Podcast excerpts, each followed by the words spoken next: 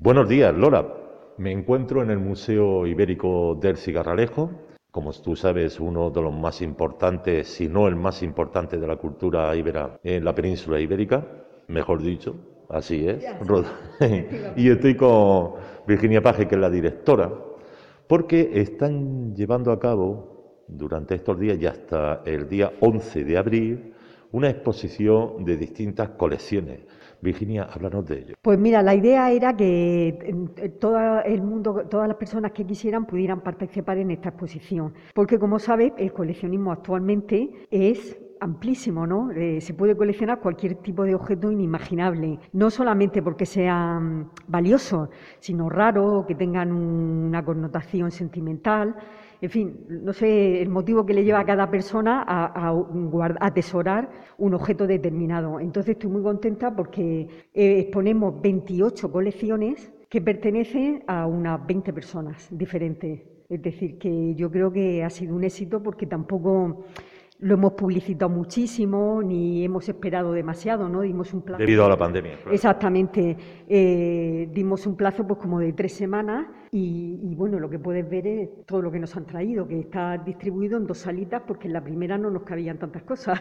Sí, pero pese a la situación, nosotros se lo vamos a llevar a nuestros oyentes en onda regional para que se lo imaginen y lo puedan ver y cuando pueda abrirse lo que es el perímetro, el confinamiento perimetral, pues que puedan venir al museo a verlo. Por ejemplo, aquí eh, estamos viendo una colección de latas y también de, casitas. De casitas, pero son casitas en miniatura de todo el mundo. Entonces, eh, la propietaria en sus viajes, pues, sobre todo ahí de Europa, ¿no? Pues ha ido comprando eh, casitas y así podemos ver, pues son típicas, ¿no? No son imaginadas, sino reales de, localidades completas. Entonces puedes ver, aquellas son de mm, Venecia, todas estas de aquí de Portugal, hay de, mm, Hungría, hay una de Japón. Eh, en fin, eh, rusas, otras de piedra que son de, eh, del bosque este de las hadas de Jordania, francesas, en fin, de todo el mundo. Y aquí una colección de vasitos, pues de, Escocia, de todas partes, de, vasitos pequeños para chupitos. Es que es lo que hemos podido ver, que las personas que han cedido sus colecciones las han ido adquiriendo a lo largo del tiempo en sus viajes. Entonces, claro, la mayoría de ellos, pues puedes ver la procedencia, ¿no? Malta, Rávena. Esta es de una chica joven que muchos de ellos son de los viajes de estudio. Y luego algunos, como es Sociedad Asami, no podían faltar vasitos de, aquí del museo también. Asami, que es la Asociación de Amigos del Museo del Cigarralejo. Y, por ejemplo, aquí sí que Pink. Son pin, llaveros, pero tienen la particularidad que todos son de temas muleños. Es decir, tiene los tambores, el niño de mula, eh, algunos de museos de aquí, no solamente del Cigarralejo. De la agrupación musical. del castillo, no podía faltar, del castillo, tanto de Mula por su castillo como otros conmemorativos que se han ido haciendo a lo largo del tiempo. De distintas cofradías. De distintas cofradías, claro. Y ya lo ves, son prácticamente pin, llaveros, imanes de frigorífico, etcétera. Y aquí una de monedas. De monedas, pero bueno, la colección lógicamente es enorme.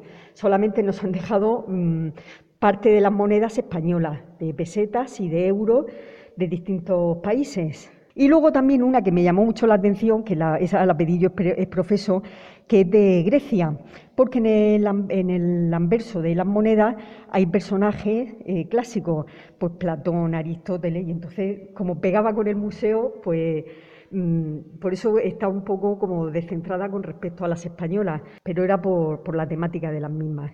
Y aquí en el fondo vemos pin, pero ya generales de todo, que es de otro coleccionista diferente. Y también cubre cabezas, sombreros. Efectivamente, de distintos países del mundo, sobre todo árabe, porque vemos de Siria, Marruecos, Jordania, y no son los típicos gorros de turistas, sino que muchos de ellos se pueden ver que los han comprado y han estado en uso hasta, hasta hace relativamente poco. Que son originales. Son originales, sí, sí. Y luego vemos aquí, pues, una colección de tazas de, de platos. de un muleño que es forofo del equipo de fútbol del Real Madrid.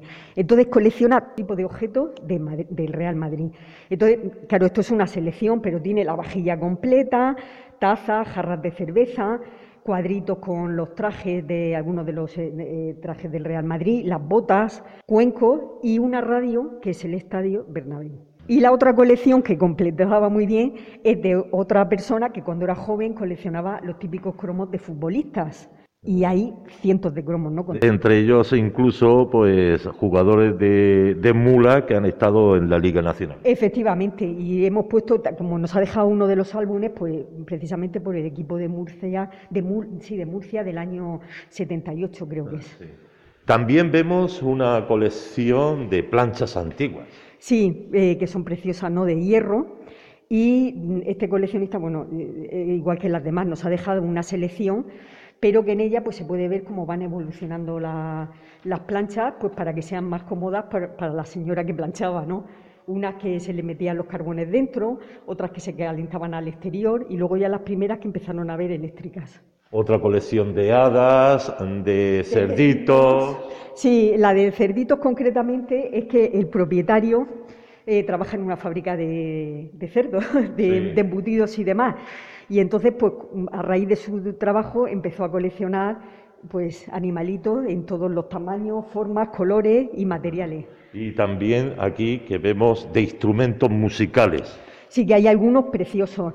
Hay, mm, eh, por ejemplo, este de aquí, que es, auténtico, lleva incrustaciones de nácar y era el que utilizan las jersas. Eh, tenemos también un tambor zulú, auténtico, quiere decir que son instrumentos muy buenos algunos, como puedes ver, mm, como este pito de ruso, que es más lo que hacen para turistas, pero dentro de eso hay una colección de instrumentos del mundo, eh, especialmente de Oriente y, mundo árabe, muy bonitos. Y de dedales. De dedales también.